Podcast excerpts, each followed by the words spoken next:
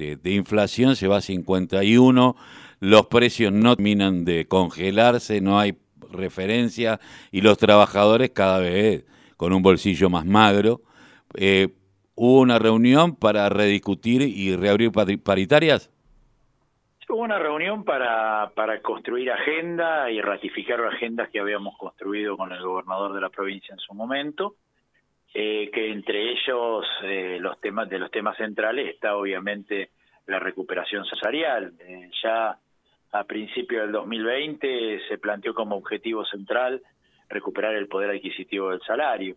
Está claro que más allá de los aumentos que en términos porcentuales pueden ser importantes, el traslado inmediato a los precios y por porcentaje superior y sobre todo a los precios de los artículos de primera necesidad, como vos bien decís, han hecho que se depreciara el salario en lugar de eh, recuperar su poder de compra. En ese marco, nosotros en la paritaria anterior, que fue la última pauta salarial que se planteó, dijimos que había que reabrir en diciembre. Esto se lo expresamos al, jefe de gabinete de ministros, eh, le planteamos la necesidad de que rápidamente se convoque al diálogo salarial para tener un aumento que nos ponga por encima de la proyección inflacionaria y que nos permita despegar en el 2022 ya definitivamente. Ese es uno de los puntos que tratamos, en el cual el jefe de gabinete estuvo de acuerdo, que es una etapa en la que centralmente hay que recuperar derechos, eh, y entre los derechos, en el caso de los estatales y de los trabajadores y trabajadoras de la Argentina en general, el derecho al salario digno es, es un derecho que está ligado eh, a las reivindicaciones laborales, pero también al peronismo histórico, ¿no?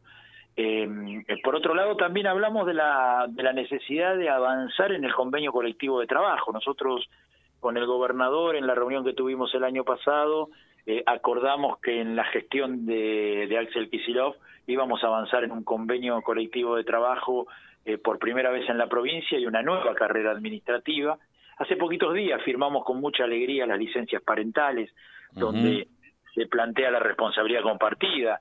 Antes eh, la licencia descansaban centralmente en el tema de, lo, de la división de roles, los cuidados en un 90% para las mujeres y las licencias ratificaban eso. Por lo tanto, que haya licencias parentales ahora que compartan las responsabilidades sociales eh, nos parece sumamente importante y el primer capítulo del convenio colectivo de trabajo. Bueno, le expresamos la necesidad en este año que viene avanzar sobre una nueva carrera administrativa que democratice las relaciones laborales, se mostró muy predispuesto, así como también en empezar a agendar una nueva tanda de pases a planta permanente. Nosotros logramos cerca de 20.000 en en, desde el año 2020-2021, eh, 20.000 cargos que se regularizaron, eh, pero hay miles todavía que están trabajando de manera precaria y que se hace imprescindible en este año que viene darle un impulso importante para regularizar su situación laboral, para regularizar el empleo público. Así que estos fueron temas de agenda y otros más, ¿no? También la designación de personal. Coincidimos en la necesidad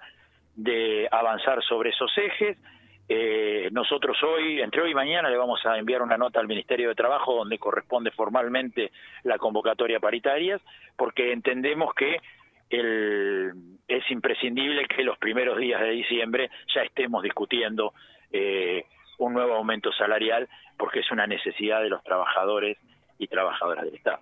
Eh, ¿Qué eh, el hecho de que sea un hombre de territorio eh, Martín Insaurralde, un intendente, un tipo del estado de cercanía, lo cual te da una mirada distinta tal vez que otros que vienen de la universidad o son más técnicos.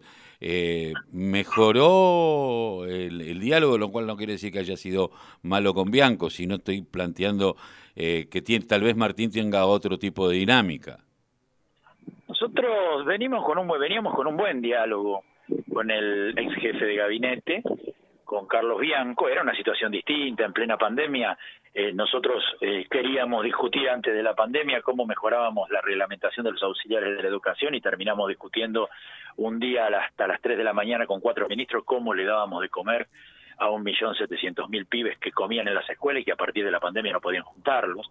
Se cambió el eje, fue una situación muy compleja, pero diálogo, diálogos tuvimos eh, tuvimos siempre. Eh, hoy fuimos muy bien recibidos por Insaurralde, indudablemente eh, el origen de Martín Insaurralde, que es un origen eh, del corazón del Gran Buenos Aires, hace que su gestión deba ser profundamente política. Y yo creo que se abre una etapa profundamente política donde el gobierno tiene que tener mucha iniciativa política para reparar derechos de los bonaerenses, porque creo que la derrota de las primarias eh, y la derrota posterior, aunque con una remontada eh, que deja expectante el 2023 en la provincia de Buenos Aires y en el país, eh, tiene que ver con una advertencia de nuestro pueblo. No votó por derecha nuestro pueblo. Nuestro pueblo creo que nos está diciendo mayoritariamente, bueno, ahora es tiempo de reparar derechos y derecho al salario, al trabajo, a la vivienda, son cuestiones eh, muy importantes. Y eso se tiene que hacer con mucha iniciativa política, porque está claro que Juntos por el Cambio va a tratar de entorpecer cualquier iniciativa que apunte a ligar a la sociedad con la gestión, porque lo que necesitan es profundizar eh, todas las contradicciones que pueda tener el gobierno con la sociedad para poder llegar limpitos al 2023. Eh, creo que entramos en un proceso en el cual la iniciativa política para reparar derechos es clave y la movilización popular para sostener esas iniciativas también lo son. Y en ese marco esperamos que el nuevo jefe de gabinete que viene del Gran Buenos Aires eh, lea esta situación, insisto, fue una buena, muy buena reunión la de ayer, y esto no va en detrimento de Carlos Bianco, quien en un momento muy difícil eh, gestionó la jefatura de gabinete eh, con muchos aciertos y obviamente con errores como todos los tenemos. ¿no? Eh, por último, se está por cerrar el acuerdo con el FMI, pero por el otro lado, el tema de los subsidios a grandes empresas que hacen, y sobre todo las que nos condicionan los alimentos, como los espacios de la carne. Ayer lo discutíamos mientras eh, va a haber un ajuste, evidentemente, llamémoslo como quieran, pero el ajuste va a existir, eh, pero seguimos subsidiando a, a, los grupos concentrados. Me parece que hay una discusión eh, dentro del seno del Frente de Todos que no termina de saldarse, que tiene que ver eh, qué intereses realmente se, eh, que eh, se, representan y este acuerdo va a estar muy ligado a, todo lo que tiene que ver con los trabajadores.